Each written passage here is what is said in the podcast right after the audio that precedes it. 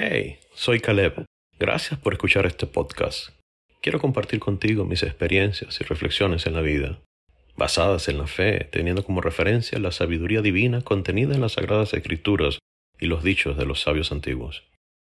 Quédate, abre tu mente y corazón y escucha lo que Dios tiene para ti. Llegó la hora de una taza de fe. ¿Dónde estaremos dentro de 100 años? ¿Nos recordarán? ¿Trascenderá nuestra memoria? Te pregunto, hoy, ¿tú te recuerdas quién era la mamá de tu bisabuela? No, ¿cierto? ¿Por qué te preocupa tanto lo que piensan los demás de ti? Una vez que ya no estemos en este plano de vida, muy pocas personas nos van a recordar, y quienes nos recuerden lo harán por breves momentos, pero la vida seguirá. La vida sigue su curso. Entonces, ¿por qué no has accionado y empezado a vivir? ¿Por qué no empiezas a experimentar, a caminar por el camino que Dios trazó para ti?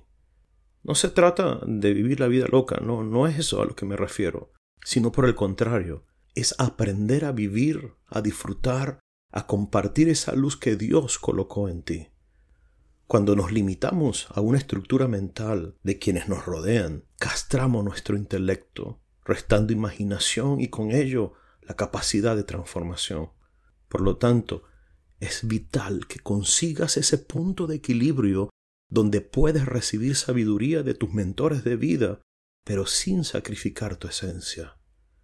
Realzar tu esencia es tomar la experiencia de los demás e imbuir tu alma de ese conocimiento y que aflore en ti esa energía necesaria para impactar a esa parte del mundo que te correspondió alcanzar.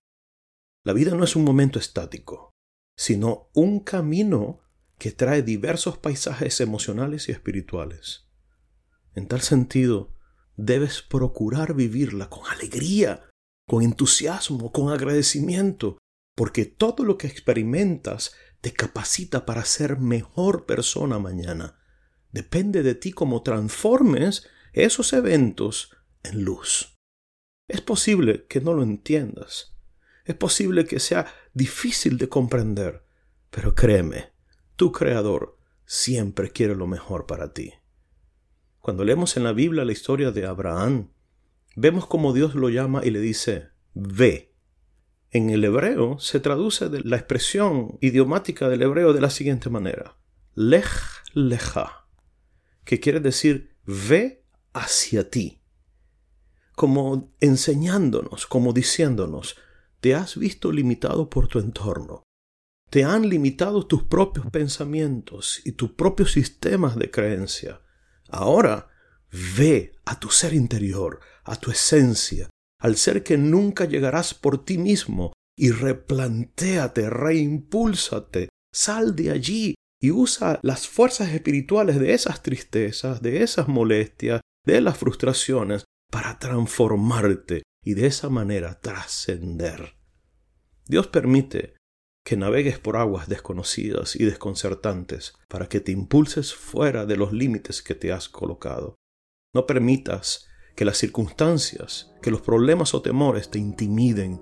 No dejes que tu propia mente autosabotee el propósito de Dios para ti. Escucha y entiende lo que Dios quiere para ti y ve hacia ti y reconoce que puedes trascender y disfrutar de llevar luz al mundo. Rompe las limitaciones de tus propias capacidades, rompe las limitaciones de tus propias creencias y trasciende a los retrocesos aparentes y camina hacia realizaciones superiores en el propósito divino para tu vida.